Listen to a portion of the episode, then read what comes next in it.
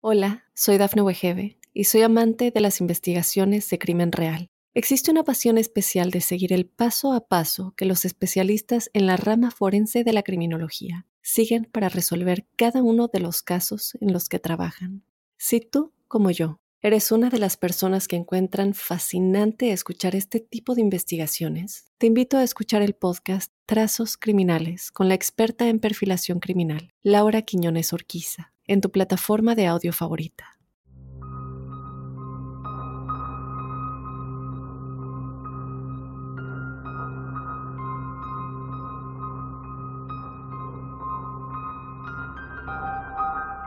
La historia de hoy es sobre una típica familia estadounidense de clase media que tenía todo a su favor. Mamá y papá todavía estaban totalmente enamorados 25 años después de casarse. Sus dos hijos eran felices, exitosos y estaban preparados para hacer grandes cosas en la vida. Pero luego, en 2021, las cosas empezaron a ir muy mal para esta familia. Era como si se hubieran topado con la peor racha de mala suerte. Pero sus desgracias no tenían nada que ver con la mala suerte. Sus desgracias fueron más bien el resultado de alguien entre ellos que tenía un secreto muy grande.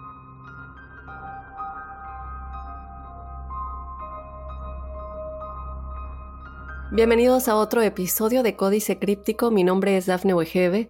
Yo te doy la bienvenida a este lunes de historias que nos hacen pensar cómo es posible que esto haya sucedido, qué es realmente lo que pasó. Es definitivamente siempre más impresionante lo que sucede en estas historias de la vida real que en la ficción. Así que bueno, te invito a que te quedes conmigo a lo largo de este episodio. De entrada, te quiero avisar que este es un episodio un poco fuerte que vamos a estar describiendo algunas cosas un poco gráficas. Y antes de comenzar, yo te quiero invitar a que seas parte del episodio que tenemos todos los jueves, el episodio de testimoniales crípticos para que nos cuentes tus experiencias, tus historias paranormales y sobrenaturales nos llegan de todo un poco y yo de entrada te agradezco que ya desde ahora nos estén mandando todas sus historias, pero si tú no lo has hecho, no te quedes atrás, te recuerdo que nos la puedes mandar de manera escrita si quieres que yo la lea o de igual manera nos puedes mandar un audio si lo quieres contar de tu propia voz. Todo esto al correo electrónico códicecríptico@gmail.com. Y bueno, sin más, vamos ya a comenzar con el episodio de esta semana, una red de mentiras, el caso de la familia Halderson.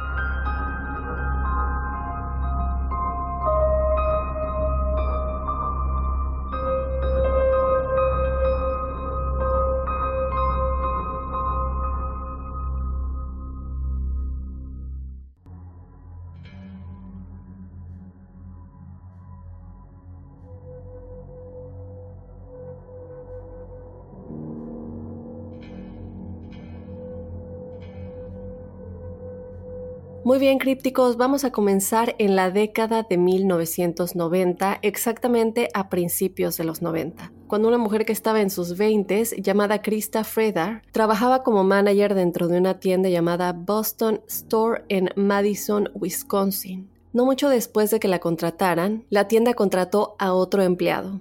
Su nombre era Bart Halderson. Y al igual que Krista, tenía poco más de 20 años, aunque él era tres años más joven que Krista. Y bueno, como ya se estarán imaginando, Bart y Krista, aunque no se conocían antes de trabajar en esta tienda, sus turnos a menudo se superponían. Y para darles una idea, el tipo de tienda que era es una tienda es que tiene perfumería, que tiene ropa, que tiene electrónicos, ya saben, no, no puedo decir el nombre de algunos ejemplos, pero imagino que ya se imaginan el tipo de tienda. Entonces, a pesar de que ellos trabajaban en diferentes departamentos, siempre eh, sus horarios chocaban. Y de pronto, pues, se ponían a platicar, se empezaron a conocer y con el tiempo, cuando llegaron a conocerse, comenzaron a descubrir que tenían mucho en común. Ambos habían crecido a las afueras de Madison, Wisconsin, Yo sé que hay muchos en esta área que nos están escuchando, entonces ya sabrán más o menos las áreas a las que me voy a estar refiriendo en este episodio. Ambos también se habían graduado de la misma universidad y ambos compartían el amor por el diseño de casas. Krista se había especializado en historia del arte en la universidad. Esta es eh, la, la licenciatura con la que se graduó, pero no solamente esto, ella era apasionada del diseño de interiores, específicamente para hogares, porque bueno, sabemos que diseño de interiores puede ser de oficinas y de otras cosas, pero a ella le gustaba mucho el hogar. Y ella de hecho ya había hecho algunas cosas para familiares y amigos únicamente por gusto, sin cobrar nada al respecto. Ahora, en cuanto a Bart, él era una de esas personas que naturalmente podían arreglar casi cualquier cosa con sus propias manos. Y de hecho, mientras él crecía, sus proyectos favoritos eran cualquier cosa que tuviera que ver con reparaciones del hogar y proyectos del hogar, no solamente reparaciones, sino también proyectos que él quisiera hacer por sí mismo, como por ejemplo crear una repisa por sí mismo con madera, él hacer todo el proyecto de por ejemplo un escritorio, una mesa, a él le gustaba hacer todo por sí mismo. Y entonces cuando comenzaron a platicar de todo esto, se dieron cuenta que tenían muchísimas cosas en común y que compartían muchos de los mismos intereses. Sin duda alguna, Bart y Krista naturalmente se unieron por todas estas cosas en común y con el tiempo su amistad laboral se convirtió en un romance completo. Ahora vamos a pasar a 1994 cuando ellos deciden dejar esta tienda de Boston Store, se casan y se mudan juntos a un departamento, un pequeño departamento para empezar como cualquier pareja joven, en una ciudad o bueno, una pequeña ciudad, no quiero decir pueblo, pero una pequeña ciudad en The Forest, Wisconsin de igual manera se quedan en el área de Wisconsin. Esta área de hecho no está lejos de Madison. Ahora, dos años después, en 1996, Bart y Krista dan la bienvenida a su primer hijo. Muy emocionados, ya habían estado intentando tener hijos y ahora por fin lo logran. Él era un varón al que llamaron Mitchell y tan pronto como nació, Krista, eh, ella seguía trabajando, pero bueno, en ese momento decidió que no quería contratar niñeras, no quería dejarlo eh, solo después del el tiempo que te dan de maternidad y ella decidió que quería definitivamente dejar de trabajar y quedarse en casa con el bebé y Bart la apoyó por completo. Entonces él decidió cambiar de trabajo en este momento porque el que tenía sí les alcanzaba, pero no tanto como querían seguir viviendo bien y también ellos estaban ahorrando para comprar una casa. Entonces, gracias a Dios, él logra conseguir un mejor trabajo como contador, que ahora sí pagaba suficiente dinero para que todos vivieran eh, bien, para que pudieran seguir ahorrando para su casa. Y 18 meses después del nacimiento de Mitchell, Bart y Krista dan la bienvenida a su segundo y último hijo, también otro varón, al que llamaron Chandler. Ahora vamos a pasar a unos años después del nacimiento de estos dos niños que también llegamos a la meta que ellos tenían, que es que ya habían ahorrado el dinero suficiente para finalmente poder comprar una casa propia para su familia. Entonces, bueno, compran la casa en la que finalmente se establecieron, que aunque era pequeña y modesta, esta era su casa, esta era la casa en la que crecerían sus hijos, en la que crearían todas las memorias, cualquier sueño de una, de una pareja joven que tiene, que tiene sus dos hijos. Y esta casa estaba en una ciudad muy tranquila en Wisconsin llamado Windsor. Ahora, Windsor no estaba lejos de este segundo lugar en el que vivían en The Forest, donde habían estado alquilando este departamento del que les platicaba. Pero esta casita en Windsor para ellos era perfecta era perfecta para ellos cuatro, tenía el suficiente espacio para la familia y no solamente por esto, porque como les dije, por fin habían logrado ese sueño de que habían estado ahorrando, trajeron al mundo estos dos pequeños y por fin habían logrado establecerse. Tan pronto como se mudaron crípticos, Krista comenzó a inclinarse por su pasión en el diseño de interiores y comenzó a diseñar toda la casa y luego continúa enorgulleciéndose al mantener perfecta la casa con todas estas nuevas decoraciones que ella había puesto, todo el diseño que había hecho en cuanto a la casa y también cosas que ella al diseñar le dio a su esposo como proyectos para que él las, las creara, las construyera. Pueden ser desde, como les había dicho, repisas, algunos muebles, algunas sillas y diferentes cosas que uno normalmente puede comprar. Pero como ellos dos unían estas, eh, estas dos pasiones, eh, Krista lo diseñaba y se lo acomodaba a Bart para que él lo creara. Entonces, en ese intercambio, él comenzó a crear su, como su taller, quería asegurarse que todo estuviera polido y no fue solo la casa física lo que hizo que esto se sintiera como su hogar para siempre. También fueron sus vecinos, porque tan pronto se mudaron,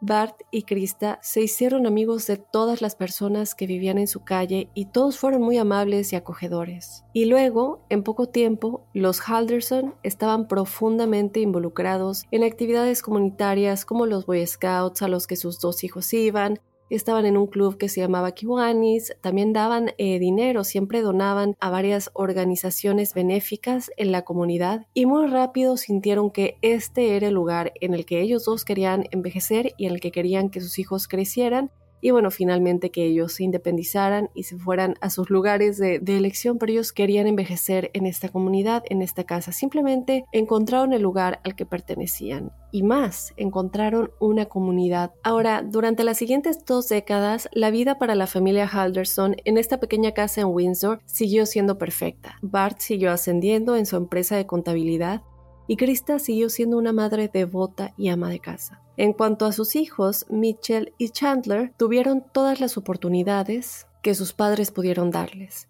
En ese ambiente amoroso y de apoyo, ambos prosperaron para el 2021. Vamos a hablar ahora un poquito de qué es lo que pasa con los hijos. Bueno, el hermano mayor, Mitchell, que tenía 25 años en ese momento, se había mudado y ya vivía solo en un apartamento, ya se había independizado, ya se había graduado de la universidad de igual manera y había conseguido un increíble trabajo que le pagaba muy bien de ingeniero de sistemas con una empresa local muy exitosa. Él ya también estaba comprometido para casarse y estaba a punto de comprar su propia casa. En cuanto al hermano menor, Chandler, que tenía 23 años en ese momento, todavía vivía en casa de Bart y Krista, pero también le iba muy bien.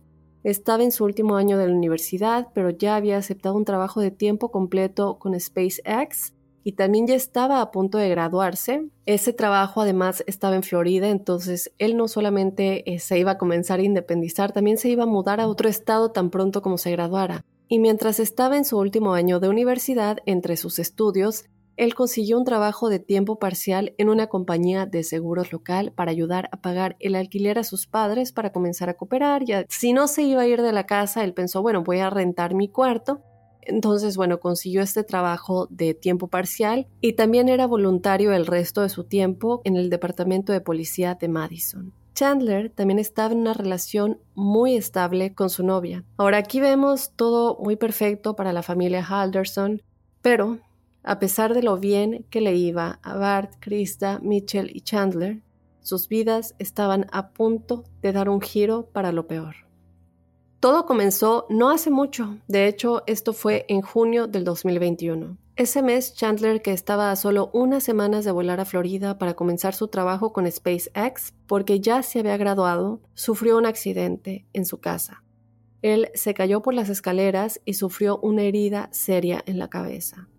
Y ahora, aunque en el momento él se levantó de inmediato y trató de como decirse a sí mismo, mira alrededor, estoy bien, me puedo mover, estoy bien, en el transcurso de ese día, él comienza a sentirse mareado y desorientado y sus piernas comenzaron a entumecerse. Y así, bueno, presa del pánico, se apresura al hospital y desafortunadamente cuando escanearon su cerebro y lo revisaron, los médicos descubrieron que tenía una conmoción cerebral severa por esta caída que, había sufrido en las escaleras de su casa y esto le había causado una hemorragia cerebral. Ahora, debido a esta hemorragia cerebral, obviamente lo primero que le dice el doctor es que vas a requerir cirugía en algún momento del camino y además el entumecimiento de sus piernas se debía porque, bueno, había sufrido como un eh, daño semipermanente en los nervios y este había sido el resultado. De repente Chandler, bueno, que estaba tan entusiasmado por su trabajo en Florida, con SpaceX, ya se había graduado, esta relación tan estable con su novia y, y varias actividades, ahora se encontraba de vuelta en casa con un collarín ortopédico y un bastón para moverse, e incluso con el bastón apenas podía caminar. Y luego por esto, pues como ya se imaginarán crípticos, lamentablemente casi de inmediato perdió el trabajo en SpaceX no pudo viajar a Florida para comenzar el trabajo y aproximadamente una semana después del accidente le avisaron que no lo iban a poder esperar y que ya habían contratado a alguien más en su lugar. Chandler, obviamente después de esto, hizo todo lo posible por mantenerse positivo y optimista, pero pues bueno, ¿Qué, podemos esperar? Sin duda es algo que le había pegado muy fuerte, un joven de tan solo 23 años que tiene muchos planes para después de graduarse y de pronto le pasa esto, pues sin duda alguna sintió que la vida le acaba de quitar todo lo bueno por lo que había trabajado y también desde luego era triste para su familia. Es decir, em, para los papás ver a su amado hijo que de pronto estaba dormido todo el día, deprimido y, no sabían realmente qué hacer. Incluso su hermano, eh, que aunque ya no vivía en la casa, regularmente eh, le mandaba mensajes, le preguntaba si quería salir, eh, qué pasaba por él, que iban a ver películas o algo, pero él simplemente se quería quedar en casa, en su cuarto encerrado y no quería hacer nada. Pero crípticos, a pesar de lo grave que fue el accidente de Chandler, el trauma infligido a Chandler y a su familia no fue nada comparado con lo que sucedió después. Los Halderson eran dueños de una pequeña cabaña que estaba ubicada en una parte de Wisconsin llamada White Lake. Esta área está ubicada eh, como a unas tres horas más o menos por lo que estuve revisando en automóvil al norte de su casa en Windsor, que es la casa que compraron después de The Forest, que, que les cuento porque sé que son varias las locaciones que hemos estado platicando y es importante que hablemos más o menos del tiempo que esta, que esta cabaña se encuentra de su casa en Windsor. Entonces, son alrededor de tres horas. Y esta cabaña, pues básicamente está situada en una zona boscosa rural justo al lado de un gran lago llamado White Lake, de ahí sale el nombre de la zona. Y esta cabaña había estado en la familia de los Halderson desde la década de 1940, es decir, que fue de generación en generación hasta que llega al papá. Y cuando Mitchell y Chandler eran niños pequeños, pues Bart y Krista los llevaban ahí todo el tiempo, iban a pescar, nadar, eh, a pasar el verano, simplemente a relajarse. Y normalmente pasaban las festividades del 4 de julio ahí. Era como su casa de vacaciones. Pero en algún momento Chandler y Mitchell pues llegan a cierta edad en la que ya no estaban interesados en ir a la cabaña y como resultado Bart y Krista también básicamente dejaron de ir tan seguido, a pesar de que ellos sí seguían yendo, ya no iban tan seguido y de hecho, por lo que vi, ya llevaban como tres años más o menos sin ir toda la familia. Sin embargo, solo dos semanas después de la horrible lesión de Chandler, hubo una gran tormenta que azotó el área de White Lake y después de que pasó la tormenta, pues había varias personas, así como Bart y Krista, tenían esta comunidad de vecinos que pronto sintieron que era su hogar y que los acogieron de una manera hermosa. Igual en White Lake eran muy conocidos, estaban muy involucrados con la comunidad. Entonces lo que sucede es que algunas personas que vivían permanentemente en White Lake, llamaron a Bart y a Krista y les dijeron, mira, eh, lo que pasa es que tu cabaña eh, se acaba de ver muy afectada por eh, la situación, por esta tormenta, hay ventanas rotas y parece que tu cabaña pudo haber sido aún más dañada por la tormenta. Entonces yo te recomiendo que vengas. No quisimos entrar a ver el daño tan grave que a lo mejor causó el hecho de que estas ventanas se rompieran. Les recomendamos que vengan y, y a ver qué es lo que sucedió. Entonces Krista y Bart piensan en ese momento, tenemos que llegar tan pronto como podamos a reparar esas ventanas y arreglar el resto de la cabaña antes de que llegue otra tormenta y la arruine por completo. Entonces Bart y Krista sacan su calendario, ven que el próximo fin de semana es el del 4 de julio, que bueno, ya les había comentado, pero el 4 de julio es una gran fiesta aquí en Estados Unidos en el que se celebra la independencia. Y como en muchos otros lugares aquí, la forma en que White Lake celebra el 4 de julio es con un gran desfile en la calle principal, con fuegos artificiales y bueno, todos se juntan, hacen carnes asadas, eh, cuando llega la noche ven los fuegos artificiales después del desfile y bueno, hay toda esta celebración. Entonces Bart y Lisa piensan, vamos de una vez, eh, si vamos a ir, vamos a esperarnos al fin de semana del 4 de julio y podemos hacer las reparaciones necesarias y también podemos disfrutar las festividades con todos estos vecinos que no hemos visto en bastante tiempo. Todo estaba en orden, esto es lo que se decide y así sucede. Pero justo antes de partir para este viaje a White Lake, Bart y Krista comenzaron a actuar un poco raro. ¿Qué sucede?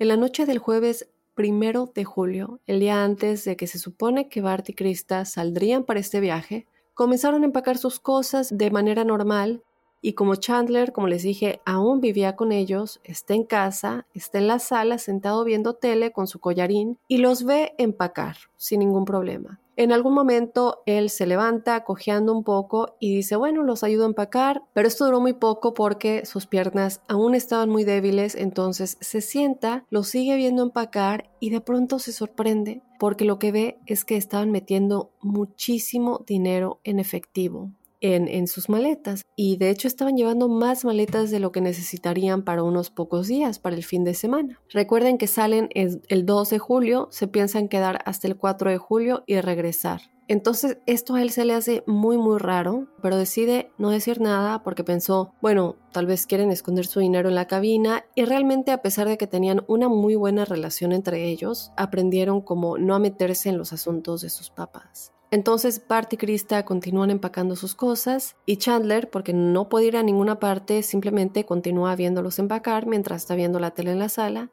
Y en algún momento Chandler le pregunta a sus padres que cómo iban a llegar a White Lake, se van a llevar el coche, cómo le van a hacer. Y ellos le dijeron, no, de hecho eh, nos vamos a ir con unos amigos, otra pareja, nos vamos a ir todos juntos, que también, eh, porque ellos también van a pasar el 4 de julio allá.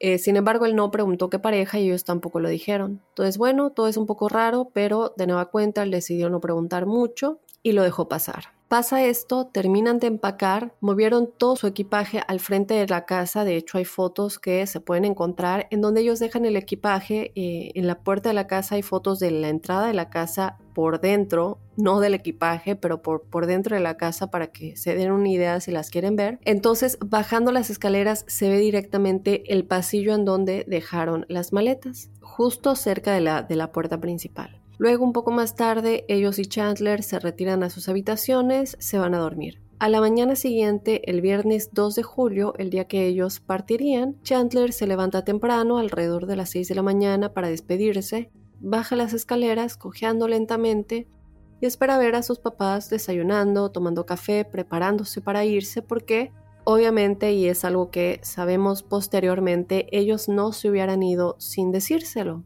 Entonces él baja las escaleras, pero descubre que la casa está completamente vacía.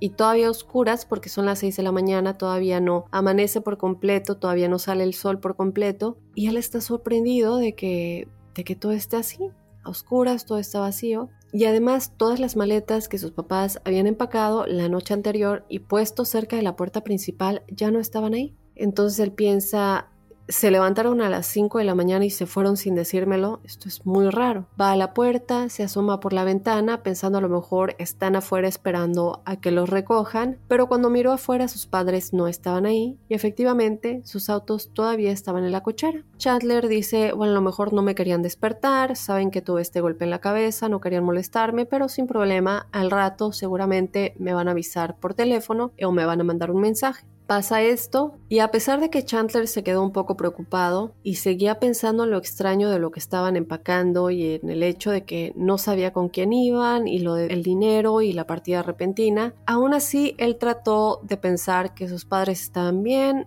que solo eran unas actitudes que él estaba sobreanalizando y que realmente no eran indicativas de que haya algún problema. Entonces él encuentra manera de sacar todo esto de su cabeza continúa con su día y decide llamarle a su novia para que vaya y se quedara con él el fin de semana. Entonces ella llega y como sabemos, él no se puede mover mucho, entonces deciden eh, pedir comida y ver películas todo el día, pero al final del fin de semana, el domingo por la mañana, Chandler y su novia comenzaron a sentir que algo andaba mal porque no habían escuchado de, sus papás, no sabían nada, no se habían podido comunicar. Entonces Chandler decide contarle a su novia lo que había sucedido el jueves cuando ellos estaban empacando. Lo extraño de la rápida partida a White Lake, le dijo lo que estaban empacando. Ya le dice, no te preocupes, tus padres están bien, de nueva cuenta no lo sobreanalices, que es lo que él había estado haciendo desde el principio. Pero para el domingo, Bart y Lisa aún no habían llamado ni enviado mensajes de texto, ni se habían comunicado ni con Chandler ni con Mitchell, que,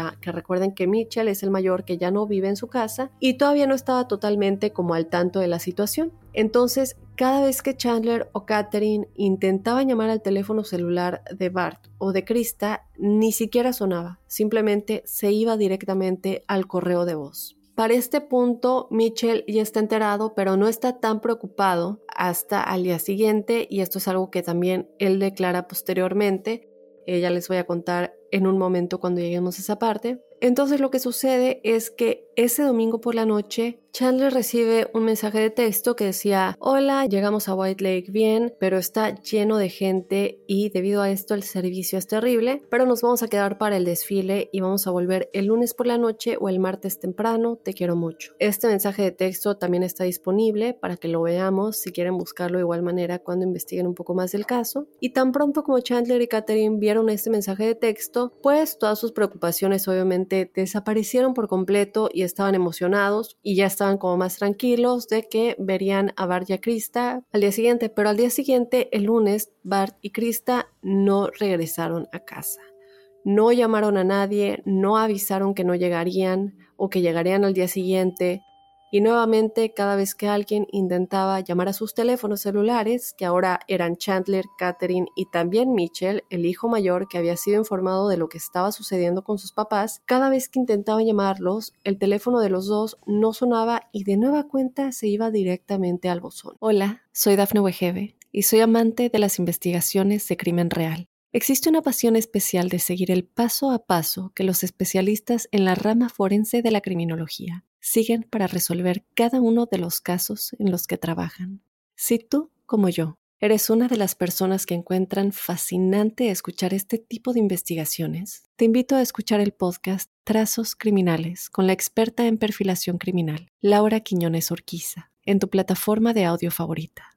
Al día siguiente, el martes 6 de julio, ese fue el día que Krista dijo que estarían lo más tarde, porque recuerden que dijo llegamos el lunes en la noche o el martes por la mañana. Entonces ya es martes y de nuevo nadie puede ponerse en contacto con ellos y ahora ellos ya están mucho más preocupados.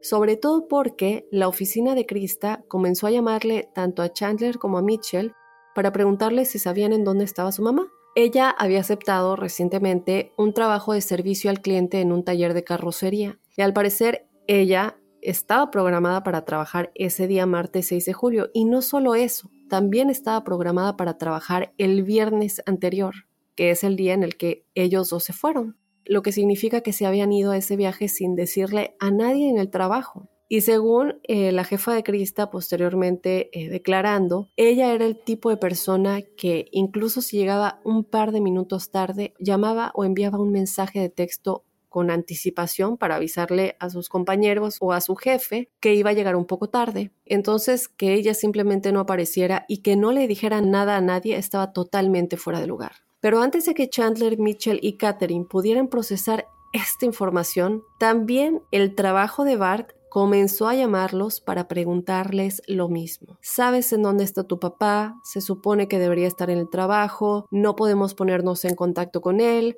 no pidió tiempo libre, entonces era muy raro que ninguno de los dos, sin pedir el día o pedir los días más bien, no avisara en el trabajo que no iban a llegar. Entonces ya los dos hermanos están muy preocupados. Y no solamente ellos, también otros miembros de la familia que ya están enterados y también están tratando de llamarlos, lo que hacen es comenzar a llamar otras personas en White Lake para ver si alguien sabía en dónde estaban. Pero nadie sabe nada, nadie los ha visto.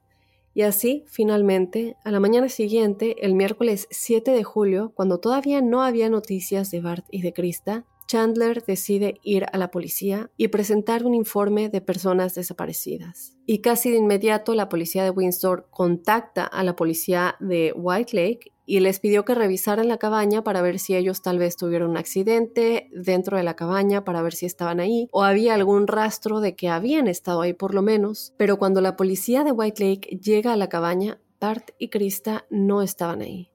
No había nadie.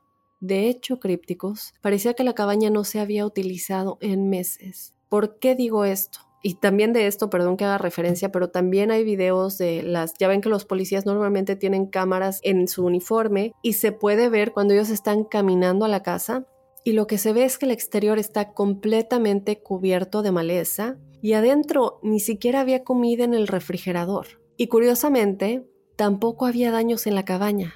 Recuerdan que supuestamente alguien los había llamado para decirles que una supuesta tormenta había dañado las ventanas y la cabaña, pues no había ningún daño, no había ventanas rotas, no había señal de que una tormenta siquiera hubiera dañado el exterior como supuestamente los vecinos de esa área le habían dicho a ellos dos. Y luego de esa revelación, por supuesto, la familia de Bart y Krista dice, bueno, a ver, si no hay nada de esto, ¿quién los llamó?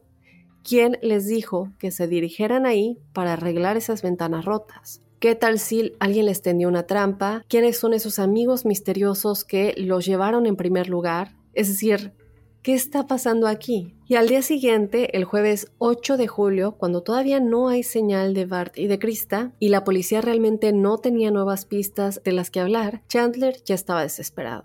Entonces lo que él hace es acudir a los medios locales y les pide que por favor publiquen la historia sobre sus papás, que corran la voz, que estaban desaparecidos y que tal vez alguien sepa algo y que por favor pidan que se presenten con información. Entonces los medios locales comienzan a publicar esta pieza, eh, cosas que se pueden ver hasta hoy día de las historias que salieron las noticias de que se estaba buscando esta pareja desaparecida. Y mientras esta cobertura en los medios de comunicación continúa, el día 8 Chandler vuelve a su casa y como que él dice, no me puedo quedar así. Entonces lo que él hace es que va de casa en casa a, las casas de sus vecinos, que también se pueden ver estas cámaras que algunos vecinos tienen en sus puertas. Se ve que él llega realmente estas son cosas que se presentaron posteriormente cuando uno se pone a buscar del caso y se ve como él empieza a hablar con los vecinos, les comienza a preguntar si sus cámaras a lo mejor captaron un ángulo de la calle en la que pudieran haber visto a sus padres en la mañana del 12 de julio y él, él esperaba que desde luego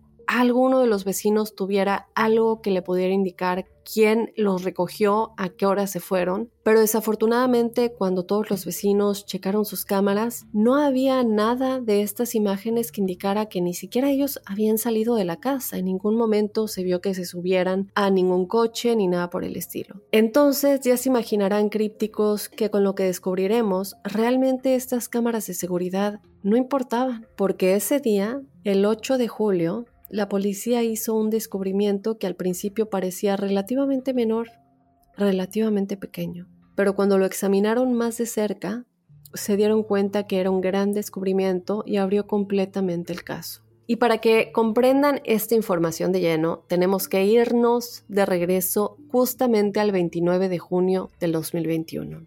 Estoy hablando de tres días antes de que Bart y Krista se subieran a este automóvil misterioso y se dirigieran a White Lake.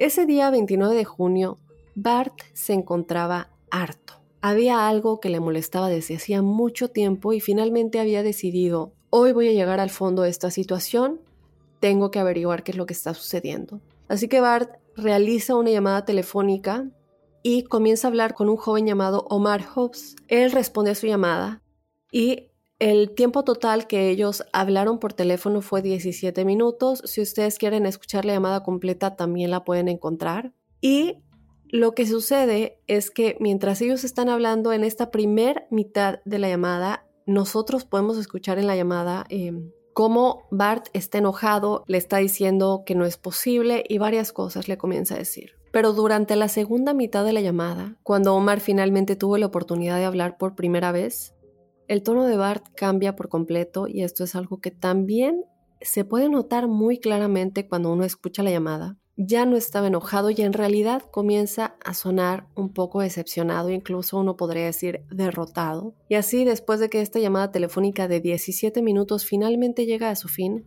Bart queda completamente conmocionado, pero sabe que ahora necesita organizar una reunión aún más intensa con un grupo de personas y necesita decirles lo que Omar le acaba de decir. Y dentro de unas 24 horas crípticos, Bart ya había establecido esta reunión adicional con este grupo, la cual se agendó para las 3 de la tarde del 1 de julio. Son tantos detalles los que hay en esta historia que incluso podemos ver el calendario de Bart en su teléfono y en su computadora de cómo tiene toda la semana organizada y en su calendario se puede ver cómo tiene esta llamada en el periodo de 3 de la tarde a 4 de la tarde, o sea que es algo que él no estaba dispuesto a perder. Y a pesar de que esa reunión, como les digo, iba a empezar a las 3, el lugar de la reunión estaba un poco alejado y él supuso que era mejor irse con suficiente tiempo. Entonces Bart deja de trabajar y le dice a Chandler que lo tiene que acompañar. Chandler es consciente de lo importante que es esta reunión y no le queda de otra también que ir con él. Y así, después de un par de minutos, tanto Chandler como Bart se visten, se preparan para ir a esta reunión y cuando se encuentran abajo en el primer piso y comienzan a caminar hacia la puerta principal, algo sucede. Chandler se encontraba parado detrás de su padre, detrás de Bart, y mientras se dirigen al coche, Chandler estira la mano, agarra un rifle que estaba escondido en la cochera, lo levanta y le dispara al menos dos tiros en la espalda a su padre. Y luego, una vez que su padre cae al suelo y estaba muerto o muriendo, Chandler saca el teléfono y le envía un mensaje de texto a su mamá, el cual también pueden encontrar para que vean lo frío que es el mensaje de texto. Yo lo puedo decir, pero cuando uno lo lee, de verdad es que cuando vemos varios intercambios en mensajes de texto que él tiene con sus papás, yo quedo impresionada porque a pesar de que parecen cosas tan pequeñitas, cuando uno sabe el tipo de interacción que uno tiene con sus papás, sobre todo sabiendo el contexto de esta situación, uno piensa, ellos ni siquiera se imaginaban lo que su hijo estaba pensando. Entonces lo que él le dice es, el teléfono de mi papá se quedó sin batería, entonces cualquier cosa, contáctanos a mi celular. Y luego también le manda otro mensaje diciéndole que por favor compre eh, un refresco camino a casa porque ya no había. Entonces se ve como su mamá le contesta, claro que sí, y le pone una carita sonriente. Todo lo que Chandler estaba haciendo en ese momento era ganar tanto tiempo como sea posible para preparar la casa, para el regreso de su madre, y así durante el siguiente par de horas. No sabemos exactamente qué hizo Chandler, pero desde luego tuvo que mover el cuerpo de su padre a algún escondite y luego tal vez después de tratar de limpiar un poco, Chandler esperó a su madre, la cual llegó entre las 5.15 y 5.30 de la tarde. Las cámaras de seguridad de las casas de los vecinos la captan cuando se acercaba a la entrada de su casa y luego, solo un par de minutos después, entra a su pequeña casa de sueños donde había criado a sus hijos durante las últimas dos décadas solo para ser inmediatamente asesinada a tiros por su hijo en el momento en el que entró.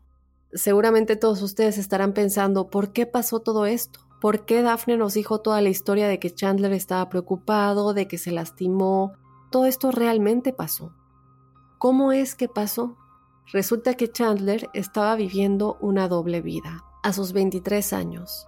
Él realmente nunca se graduó de la universidad, de hecho, no había ido más que un semestre, pero aún así siguió diciéndoles a sus amigos, a su novia y a su familia que había seguido yendo y bueno, al final que ya se había graduado. Él tampoco tenía trabajo en la compañía de seguros, simplemente le dijo a su familia que trabajaba desde casa, porque también recordemos que esto fue en el 2021 y hasta el día de hoy mucha gente después de la pandemia sigue trabajando desde sus casas, entonces no era tan raro que él no fuera al trabajo en persona. Pero lo que él hacía en realidad es que se sentaba en su habitación jugaba videojuegos todo el día. Tampoco era voluntario en el departamento de policía, como había dicho. Y bueno, no hace falta decir que tampoco había conseguido ningún trabajo en SpaceX en Florida. Ni siquiera había aplicado, digo, está de más decir eso. En cuanto a su lesión en la cabeza, sí se cayó de las escaleras y sí se golpeó la cabeza. Pero cuando él fue al médico, cuando se investiga qué es realmente lo que pasó, el médico simplemente le dijo que tenía una pequeña lesión, pero que no era la gran cosa, y Chandler de hecho le pide un collarín ortopédico porque sentía un dolor. Entonces el doctor le dice, ok, pero realmente no es necesario, te lo voy a dar por si lo quieres usar, pero no veo una lesión tan grave. Obviamente Chandler convirtió esta lesión en una lesión debilitante y paralizante que le cambió la vida.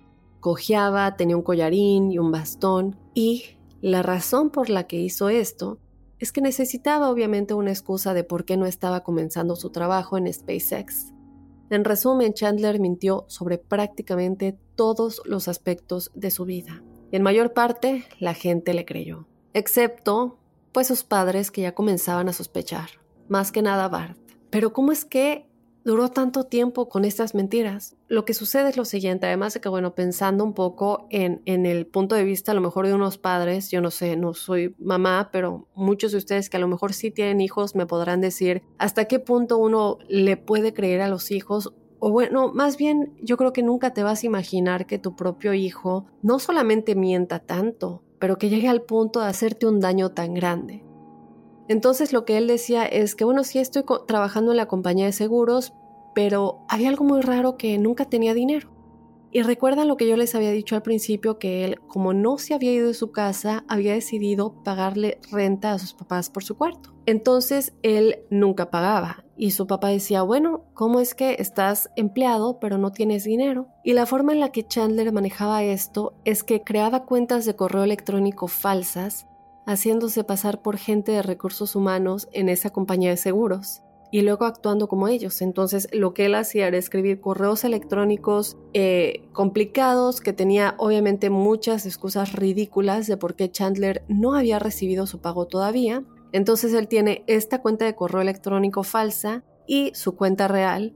Y luego Chandler en su correo electrónico real le respondía a esta cuenta falsa de recursos humanos muy enojado, diciéndoles cómo no es posible, tienen que arreglar esto, mi familia no está contenta de que no me estén pagando. Y luego, una vez más, pretendía ser la persona de recursos humanos que diría, lo siento, es un problema que estamos solucionando, pero bueno, te tienes que esperar. Chandler lo que hacía es que tomaba estos intercambios de correos electrónicos y se los reenviaba a su papá. Y aunque Bart no necesariamente le creía 100%, porque aún tienes como esa intuición de padre, fue suficiente para que dejara de hacer preguntas por lo menos por un tiempo.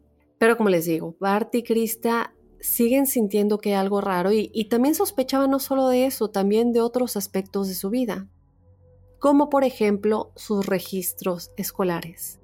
En algún momento él necesitaba mostrarle sus transcripciones, ya se había graduado y les decía, bueno, ¿sabes qué? Es que no puedo acceder a mis, a mis transcripciones finales, y entonces Bart y Krista dicen, bueno, ¿cómo es que no puedes? Simplemente inicia sesión en la cuenta, en tu cuenta de la universidad y descárgalas, aunque no sean las oficiales que te dan ya cuando te gradúas. Y la forma en la que Chandler manejaba esto es la misma forma en la que manejó lo que hizo con la compañía de seguros. Creaba cuentas de correo electrónico ficticias de personas que supuestamente eran asesores universitarios en la Universidad de Madison en donde él afirmaba haber ido y haberse graduado, y hacía estos mismos intercambios de correo electrónico falsos en los que la universidad le decía a Chandler, lo siento, no puedes obtener tus expedientes académicos aún, tenemos un gran problema interno, es nuestra culpa, no tuya, pero te tienes que esperar. No hay nada más que puedes hacer, no podemos conseguirlos en este momento. Y cuando Chandler le enviaba estos intercambios a su papá, Bart obviamente se enojaba demasiado al respecto y finalmente le exigió a Chandler que le diera un número de teléfono para poder hablar con uno de estos asesores universitarios. Entonces lo que Chandler hizo fue que salió, compró un teléfono desechable en una tienda de conveniencia y le dio ese número de teléfono a su papá. Y luego, cuando su padre llamó a este número, alguien que se presentó como Daniel Speed que en realidad era solo Chandler fingiendo otra voz, contesta la llamada y le dijo a Bart la misma mentira sobre el por qué no le puede dar sus registros académicos, lo siento mucho, tenemos este problema interno y de nueva cuenta se tienen que esperar. Pero Bart de nueva cuenta sabía que había algo muy raro. Entonces, finalmente, el 29 de junio del 2021, como les dije, Bart ya había tenido suficiente. Estaba convencido de que su hijo estaba mintiendo, o de que por lo menos algo raro estaba pasando. Él simplemente veía como había demasiadas cosas en la vida de su hijo que no cuadraban. Entonces Bart decide, bueno, voy a llamar al número que hay en internet de Madison College y fingir ser Chandler. Entonces lo que hace Bart es que marca un número de atención al cliente en esta universidad y un representante de la universidad le contesta. Este representante es la persona que les dije anteriormente, Omar. Él contesta y como les dije, Bart estaba enojado, agresivo, que estaba muy frustrado con la situación, haciéndose pasar por Chandler, que le dé sus calificaciones, que cómo es posible que eh, no, no le hayan dado sus registros después de haberse graduado. Entonces Omar, cuando finalmente pudo hablar, le dijo, a ver, no te preocupes, déjame buscar en el sistema, es muy fácil que te demos tu registro, no sé por qué has tenido tanto problema. ¿Cuál es tu nombre? ¿Cómo te, te busco en el sistema? El papá de Chandler, haciéndose pasar por él, le da su nombre completo y Omar le dice, pero no estás registrado en la escuela, no te graduaste nunca, de hecho lo único que veo es que asististe seis meses, reprobaste y nunca regresaste. Y es en ese punto cuando Bart escucha eso, que solamente hace una pausa por un tiempo muy largo y luego comienza a hacer preguntas de seguimiento, que no están ya relacionadas con tratar de obtener los registros académicos, porque ahora sabe que estos no existen porque su hijo no fue a la escuela y nunca se graduó. Entonces comienza a preguntarle a Omar si Daniel Speed todavía trabaja ahí, ¿Se acuerdan que Chandler compró un teléfono desechable para hacerse pasar por uno de los empleados que le podrían dar sus registros y que él le dio ese número a su papá? Bueno, entonces esta persona supuestamente llamada Daniel Speed es a la que él se refiere. Le pregunta, bueno, él sigue trabajando aquí y Omar pues procede a buscar a esta persona en el sistema. Después de eso le dice, no hay ningún Daniel Speed que haya trabajado aquí. Y debido a que Chandler había estado usando como cinco o seis nombres diferentes al pretender ser asesores universitarios de la Universidad de Madison, también por medio de las cuentas de correo electrónico, pues Bart comienza a preguntar por todos los demás nombres con los que se había interactuado creyendo que estaban hablando con la Universidad de Madison. Y uno por uno, Omar le dijo, lo siento, esa gente no trabaja aquí, no están en el directorio. Entonces, bueno, lo siento, Finalmente, al final de esa llamada de 17 minutos, Bart supo que su hijo estaba viviendo una gran mentira. Entonces colgó con Omar y luego Bart llamó a asesores universitarios reales de la Universidad de Madison y programó una reunión para el primero de julio a las 3 de la tarde. Y esta era una reunión real, pero todo esto lo fingió. Ahora les digo por qué. Hola, soy Dafne Wegebe y soy amante de las investigaciones de crimen real. Existe una pasión especial de seguir el paso a paso que los especialistas en la rama forense de la criminología siguen para resolver cada uno de los casos en los que trabajan. Si tú, como yo, eres una de las personas que encuentran fascinante escuchar este tipo de investigaciones, te invito a escuchar el podcast Trazos Criminales con la experta en perfilación criminal, Laura Quiñones Orquiza, en tu plataforma de audio favorita. Le dijo a Chandler que había fijado esta reunión y que él tenía que ir con él porque juntos van a preguntar a estos asesores universitarios por qué no pueden producir estos registros. Ahora Bart, por supuesto, como les dije, ya sabe que Chandler no tiene estos registros, que nunca se graduó, pero probablemente él organizó esta reunión para que Chandler cancelara la reunión y aclarara esta gran mentira, que finalmente diga todo lo que está sucediendo y bueno, Bart pudiera hacer que su hijo volviera al camino correcto, dejar de mentir y vivir una vida real. Pero la forma en que Chandler manejó ser atrapado fue no admitir nada de esto. No canceló la reunión, solo esperó hasta el día de la reunión para matar a su padre, en vez de decir la verdad, en vez de aceptar lo que hizo y seguir adelante con su vida. Después mató a su madre, y aquí viene lo que les había dicho, si quieren dejar de escuchar, dejen de escuchar porque esto es un poco gráfico. Y no solamente gráfico, es que yo no puedo creer en mi cabeza cómo es posible, no solamente a cualquier persona, a, tus padres que te criaron, que digo, yo entiendo que la mente de un psicópata es muy diferente, pero aún así no me cabe en la cabeza cómo hay personas que caminan y que están en nuestra sociedad y que no tenemos ni idea, que jamás nos podríamos imaginar y esto no es para que nos asustemos, sabemos que son muchísimos más los buenos que los malos, pero uno sí llega a pensar cómo es posible que esta persona vivió en la sociedad tanto tiempo y nadie se dio cuenta. Uno ve las fotos de él en, internet, obviamente se ve como cualquier joven de 23 años que uno jamás imaginaría que tiene todo esto en su cabeza y que pueda hacer algo así sin el menor remordimiento. Lo que hace es que desmembró sus cuerpos y quemó partes de sus cuerpos en la chimenea familiar y luego, cuando no pudo destruir sus cuerpos por completo, tomó lo que quedaba de sus restos y los esparció por toda la ciudad, parques, bosques y ríos. Incluso puso una parte del cuerpo de su papá detrás de la casa de los padres de su novia. Y mientras tanto, le contaba a todos esta ridícula historia, a su novia, a su hermano, a otros miembros de su familia, a la policía, a los colegas del trabajo de sus papás, que recién se levantó en la mañana del 2 de julio, Bart y Krista se habían ido con esa pareja misteriosa y bueno, por cierto, sus padres estaban poniendo todo este dinero en efectivo en su equipaje, muy extraño, no sabe qué les pasó. Y bueno, obviamente no podemos saber por qué Chandler eligió esta historia porque no ha confesado hasta el día de hoy. No está claro si estaba tratando de hacer que pareciera que sus padres eran sospechosos de algo o que se habían metido en algo que tal vez era muy grave y tenían que escapar o los habían secuestrado o si estaba tratando de hacer que pareciera que sus padres eran súper crédulos y se los había llevado esta pareja misteriosa que habían fingido ser sus amigos. Bueno, lo único que podemos saber con certeza es que estaba tratando de hacer que toda la situación pareciera plausiblemente sospechosa. Aparte recordemos que normalmente o algo que vemos muy seguido en este tipo de crímenes es que el, el, sospechoso, el que cometió el crimen, y esto es algo que, bueno, si les gusta el crimen real, saben o sabrán que normalmente la policía, una de las cosas que ve al principio es que el sospechoso se trata de involucrar en la investigación de una u otra manera, ya sea llamando y diciendo aquí estoy por cualquier cosa en la que pueda ayudar, como lo vimos en el caso de Jodi Arias, si no conocen ese caso. En algún momento en un capítulo previo de mi vida hablé de este caso eh, y lo primero que ella hace es involucrarse en la investigación. Lo mismo Chris Watts. Él lo primero que hace es involucrarse en la investigación.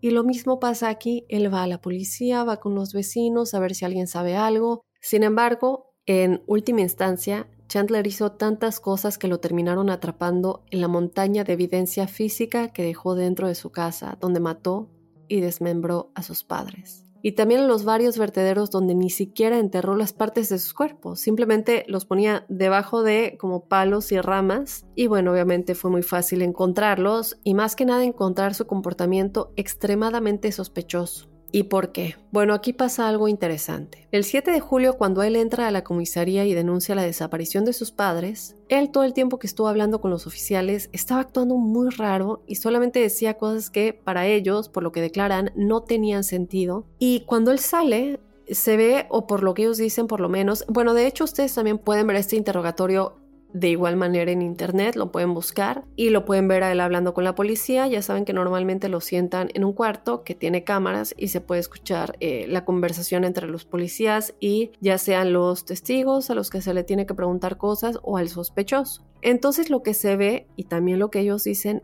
él está como si nada, no está, digo, cualquier persona que esté en esta situación yo creo que estaríamos desesperados o llorando o por lo menos angustiados. Se, puede ver ese tipo de cosas, creo que es un poco difícil fingirlas y a él se le ve muy normal. Digo, está explicando la situación y está diciendo que está preocupado y que todo es muy raro, pero lo que se ve en sus expresiones es todo lo contrario. Realmente parecía un tipo que estaba escondiendo algo. Pero el gran avance, crípticos, ocurrió el 8 de julio y que provino del mensaje de texto enviado al teléfono de Chandler el 4 de julio. ¿Y por qué?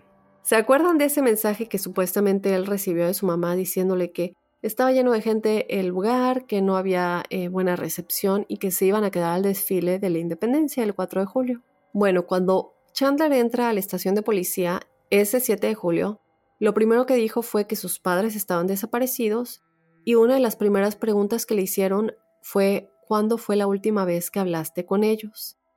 Y obviamente Chandler refirió a ese mensaje de texto de su madre Krista, diciéndoles que el domingo 4 de julio fue la última vez que escuchó de ella, les mostró el mensaje de texto, pero la policía notó que este mensaje de texto había sido enviado el 4 de julio. Pero algo que se le escapó a Chandler es que en White Lake, ese año, el desfile fue el 3 de julio.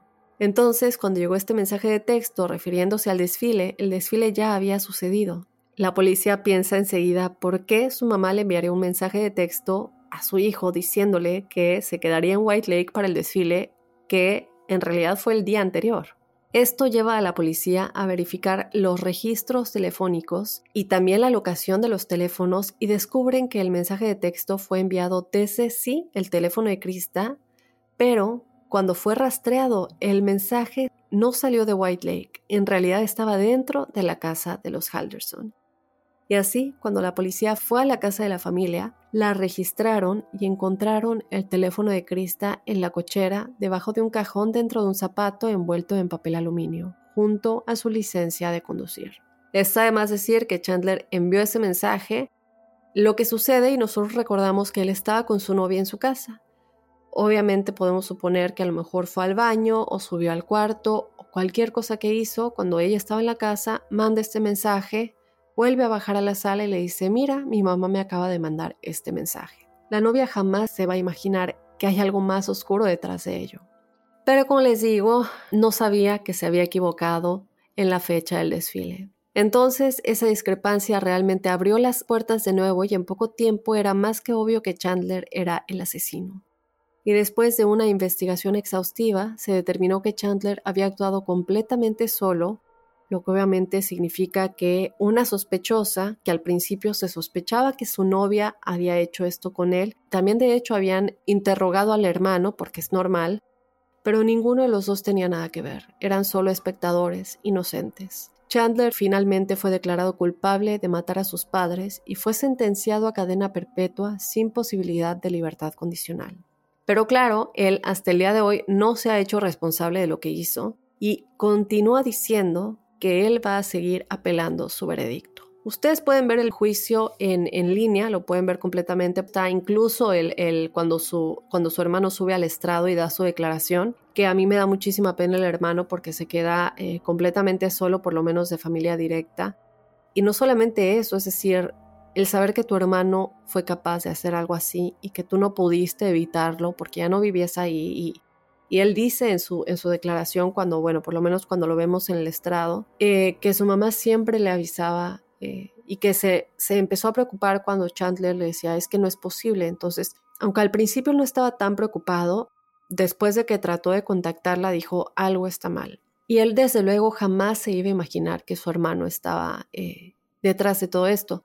Gracias a Dios tiene una pareja estable y bueno, no es porque necesites una pareja, no quiero irme por ese lado, pero creo que tu pareja cuando se vuelve ya estable, que incluso están eh, comprometidos, también se vuelve tu propia familia, tu pareja se vuelve tu, familia. Entonces, en ese punto siento que, bueno, es bueno que él no esté solo por completo y desde luego todavía tiene a sus tíos y primos, pero estar en una situación en la que tu hermano comete algo así me parece impresionante. Entonces, si quieren ver el juicio, si quieren ver los mensajes de texto, también incluso el, interrogatorio que la policía le hace a Chandler, pueden ver también los videos eh, cuando la policía llega a la casa y se ve que está completamente sola. Eh, ¿Qué más pueden ver? la llamada la pueden escuchar.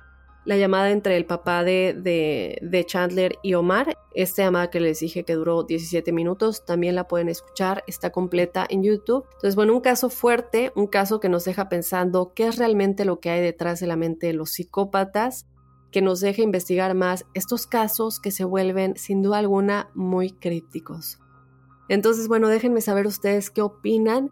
Yo les agradezco que me hayan acompañado en otro episodio yo te recuerdo que te puedes poner en contacto por medio de nuestro correo electrónico códicecríptico.gmail.com en el que igual nos puedes mandar tus historias paranormales o sobrenaturales si quieres ser parte del episodio que tenemos todos los jueves, el episodio de testimoniales crípticos. Y bueno, sin más, yo te espero este jueves con ese episodio, los testimoniales y desde luego el próximo lunes con otro Códice Críptico.